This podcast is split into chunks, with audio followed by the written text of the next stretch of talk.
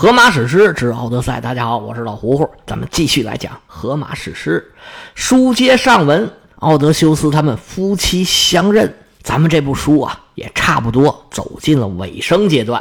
这夫妻俩呀，真是一个比一个有心眼儿，可能也是经的多了，见的广了，知道这世界上啊坏人太多了，骗人呐，这骗术啊实在是高明，骗子啊千日做贼。他可以一直失败，只要成功一次，哎，他叫三年不开张，开张吃三年。但是你这防骗呢，可就得时时提高警惕。你可能一辈子遇到千千万万个骗子，哎，他都没成。但是只要被骗一次，就有可能啊倾家荡产，把所有的钱全被人骗走。这个例子可不少啊。据说有个清华大学的教授被人骗了一千七百六十万。这可是清华大学教授啊，不能不说这骗子实在太厉害了。大家不管什么时候多加小心，那是没错的。所以佩内洛佩呀，就算是见到了长得跟奥德修斯一样，而且见到了他已经杀了一院子一百多个人，但是仍然不能相信他，还是要让他对出那个暗号来，哎，才跟他相认。奥德修斯这边啊，也是不遑多让，这边已经把人都杀完了。他还惦记下一步应该怎么办呢？所以这两口子真是精明到了一块儿去了。无论如何吧，夫妻二人终于是最后相认了。二十多年没见的夫妻，终于最后团圆。而且呢，一个是不屈不挠，无论碰到什么情况都坚持着要回到自己的家里头；还有一个，不管是碰到多大的压力、多大的诱惑，都在等着丈夫的归来。俩人算是经历了最苛刻的考验，现在终于相认了，那当然是百感交集。开始当然是抱头痛哭，然后来到了奥德修斯精工打造的那张床上，夫妻二人自然是一夜的欢寝，说不尽的情话，享不尽的温柔。女神雅典娜为了让他们在一起多待一会儿，特意把表都调慢了。让太阳神赫利俄斯啊，别着急，别那么早出来，让他们夫妻俩好好享受享受。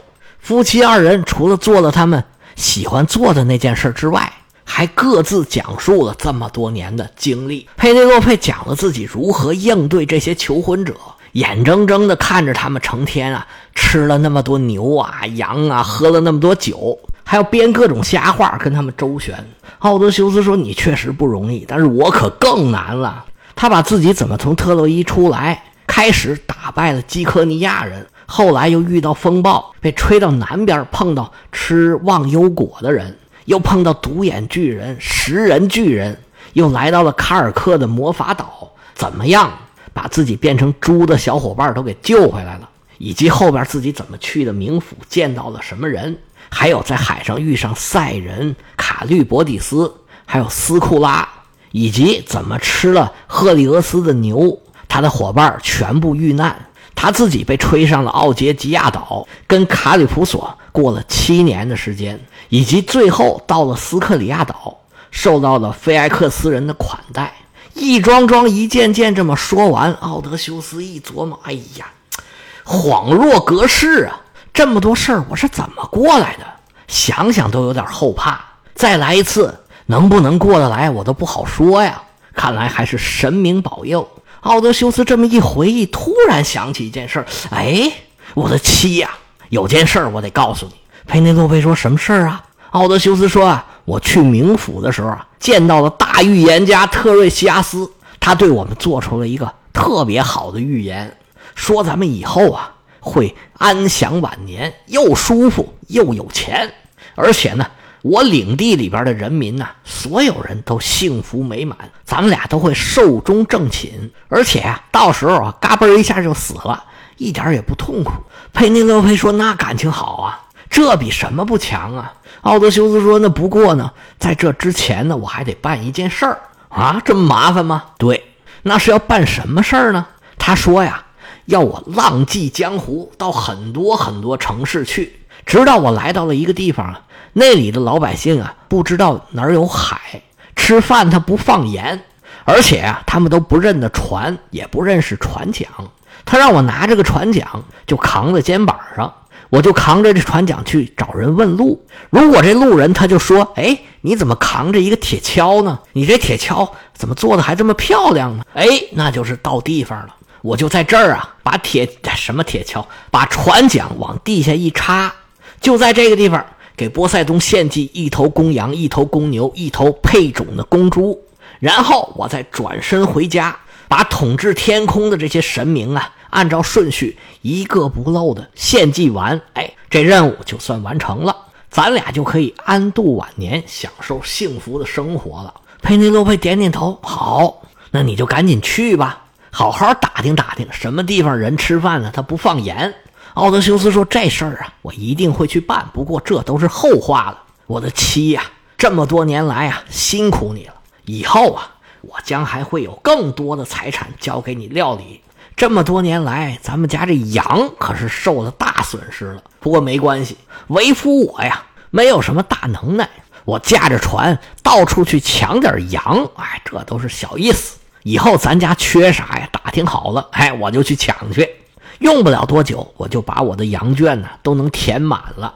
不过眼下呀，待会儿天亮了，我们马上就要办的事儿是去我父亲的农庄去看一看他老人家。这些年来，我母亲去世了，他也不容易呀。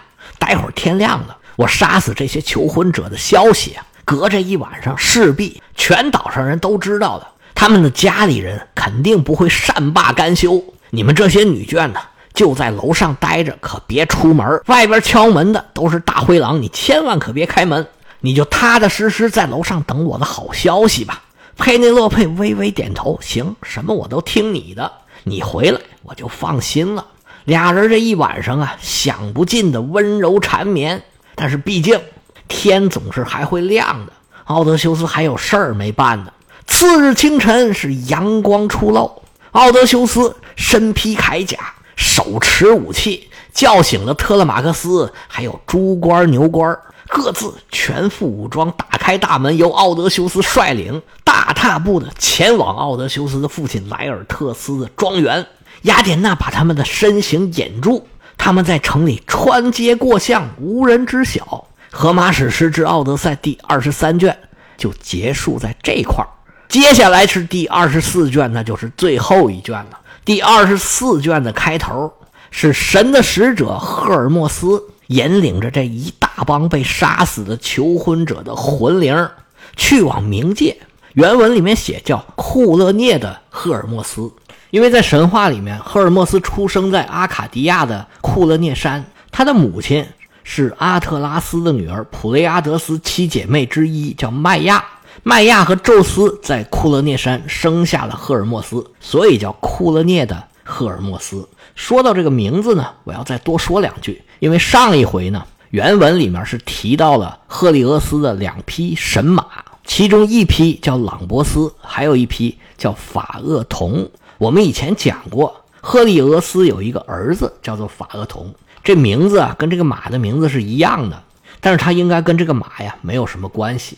荷马时代呀，应该法厄同的这个故事还没有呢。而法厄同本意就是熊熊燃烧的意思。赫利俄斯这个马起这个名是很合理的，因为他是拉太阳的神马，所以叫熊熊燃烧嘛。而后来给他儿子起这个名呢，其实也是这个意思，但是呢，应该就没有照顾到原来有个马也叫这个名这事儿呢，就简单的说一下。咱们回到正文，赫尔墨斯拿着自己的金手杖。带着这些灵魂就一直往冥界走，他这手杖啊可非同小可，这是一个魔法手杖。这个手杖啊，能让清醒的人睡着，也能让睡着的人清醒，而且是阴阳两界通用，对这些灵魂也管用。赫尔墨斯舞动金杖，让这些魂灵啊半梦半醒，跟在他后面啊迷迷糊糊往前走。这些灵魂呢，时不时的也撒个癔症。嘀咕两句，不过嘀咕完又迷糊了，继续跟着大队人马往前走。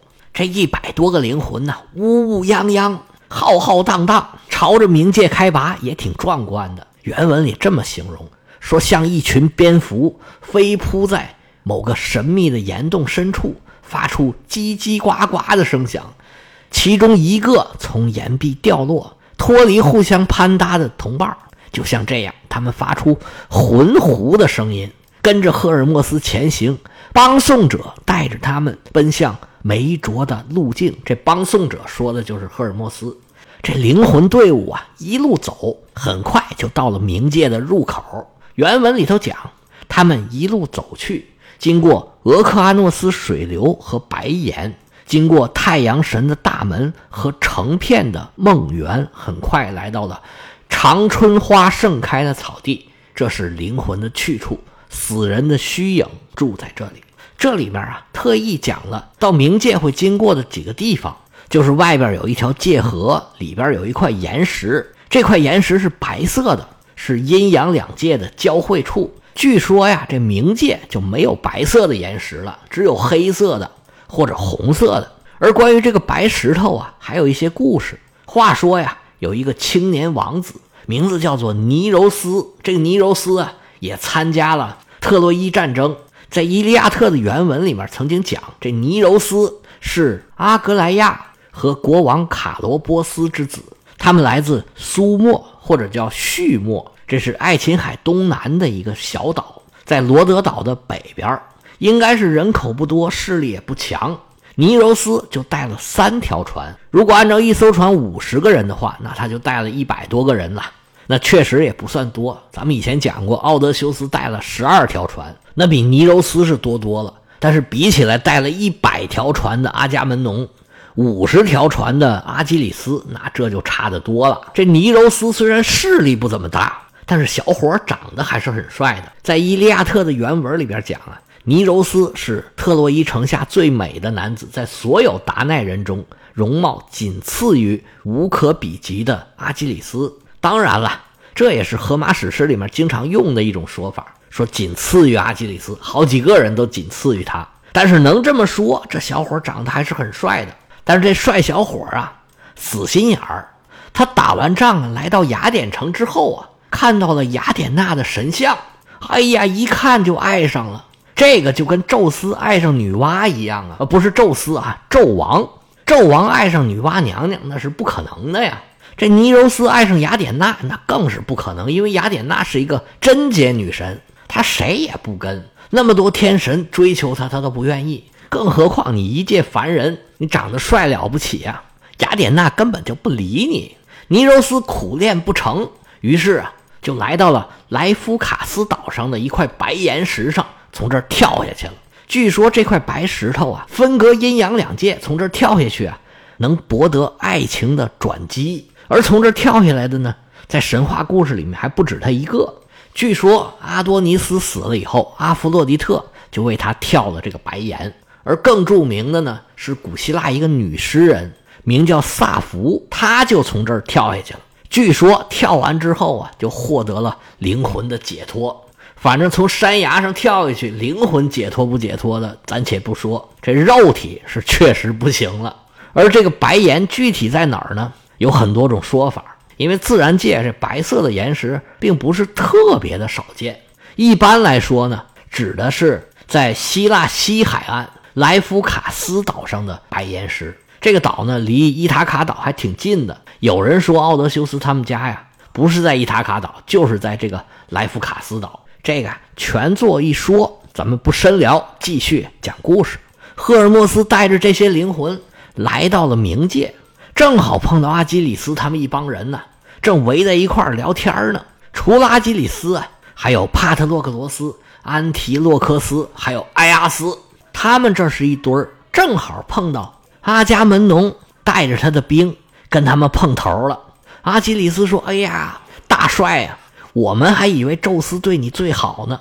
你看你当时统帅着整个希腊联军，那是多么的威风啊！”但是没想到你现在竟然跟我们一样啊，死的怎么这么早啊？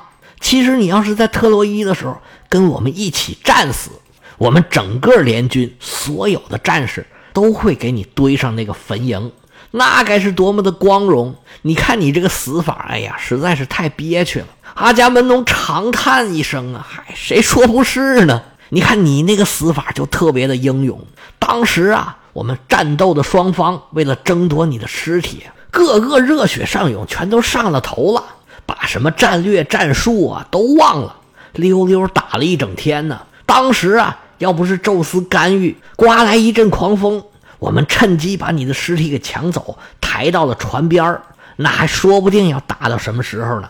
当时那个场景啊，哎呀，想起来太让人感动了。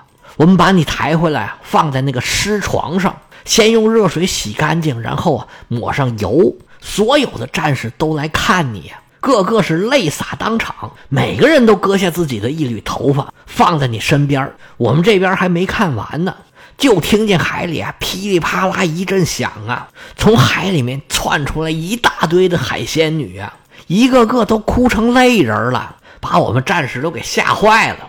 不知道什么情况呢，撒腿就往回跑。多亏当时啊，有一个有学问的人家内斯托尔啊，多知多懂，见多识广，伸手拦住这些战士。哎，别跑，别跑，这不是外人，这是人家阿基里斯将军的母亲，人家本来就是一个海仙女，其他的这些仙女也都是海仙女。你们这些男子汉大丈夫，看见美女跑什么呀？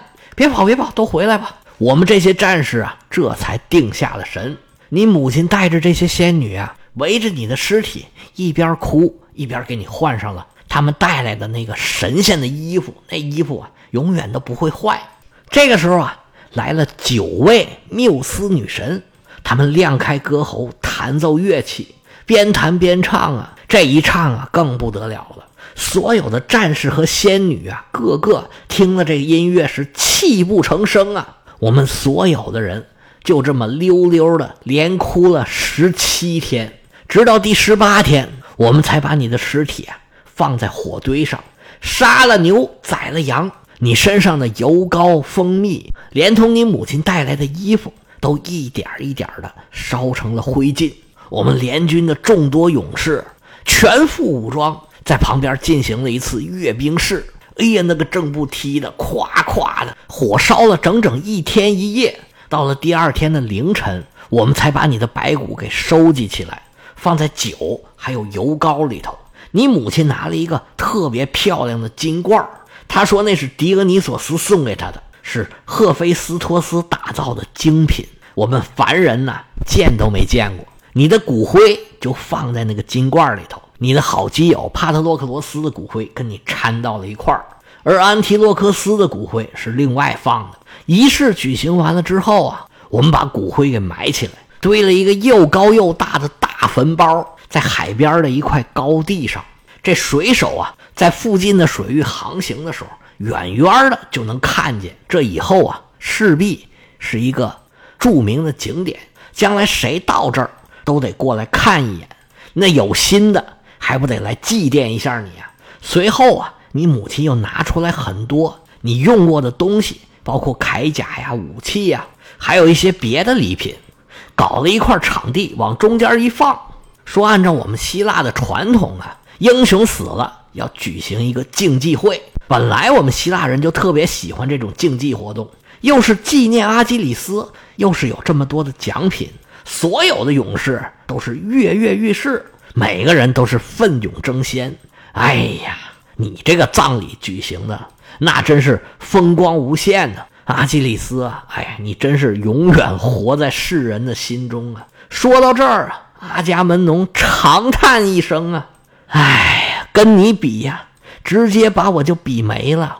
我是回到家了，结果呢，就碰到我那倒霉媳妇儿被他们奸夫淫妇设计给摆了一道，我死的。是不明不白，真冤枉啊！